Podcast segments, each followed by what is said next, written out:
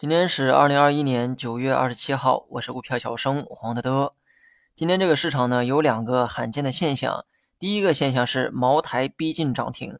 要知道，对于二点三万亿市值的股票来说，涨停呢是一件很困难的事情，盘子越大越难涨停。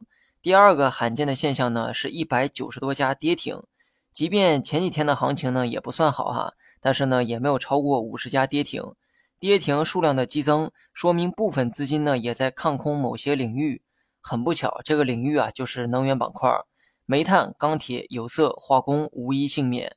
这种疯狂的踩踏也影响了整个市场的情绪，谁也不愿意在这种环境下做多市场。最后的结果呢就是多杀多，价格越跌越惨。周末呢，很多人啊都看到了限电限产的新闻，据说辽宁沈阳因为限电，马路上的这个信号灯啊它也不亮了。本来呢是出于好意的限电措施，如今呢已经影响到了老百姓的衣食住行。你说这个后果啊会如何呢？限电背后呢有很多的原因，从成本端去考虑，限电是因为发电成本太高。目前主流的发电方式呢是烧煤，也就是煤电，但煤价一路飙升，发电成本也就越来越高。成本变高了，那么售价呢却不敢抬高，为什么呀？为了民生呗。试问这种情况下，你会卖电吗？所以呢，我不太理解二级市场炒电力股的这个做法。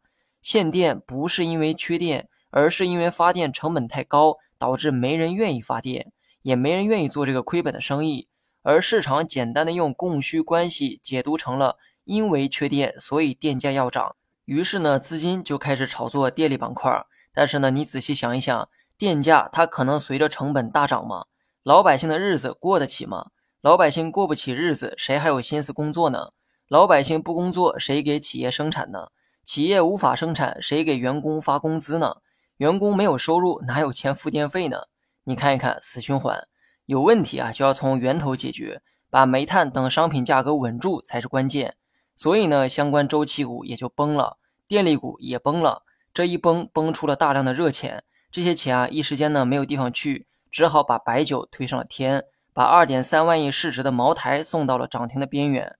按照我以前说过的那个逻辑，周期股呢未来一定会崩的，一定会有大幅的回撤出现，只不过在上涨途中很难猜测具体的拐点。如今呢拐点已来，我再去分析它没有任何意义了。就像疯狂上涨的时候根本猜不到顶点一样，一旦资金把这股劲儿用在了下跌上，我也猜不到低点在哪儿。我只希望等周期股啊出现反抽的时候，不要再抱以太多幻想。中秋节后我就说过哈，它会出现一次反抽的结果，反抽一天半就换来了更大级别的跳水。从空间上我预测不到止跌的位置，从时间上可能需要两到三天的周期。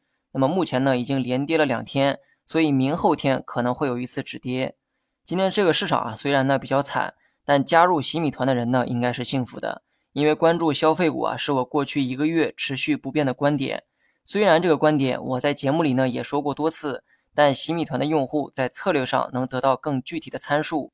对，其实呢，我就是为了给洗米团打一个广告，没有别的意思。大盘呢，继续观察三五六零点附近的支撑，没破之前呢，都可以按照止跌预期。持股方面啊，要注意控制仓位，别忘了把仓位压在五成以下。另外呢，前期有过大幅上涨的板块，尽量抛弃。相反呢，已经从高位回落很久的板块，值得珍惜。注意我的这个措辞哈。我说的是已经从高位回落很久的板块而不是一直在回落途中的板块好了以上是全部内容下期同一时间再见。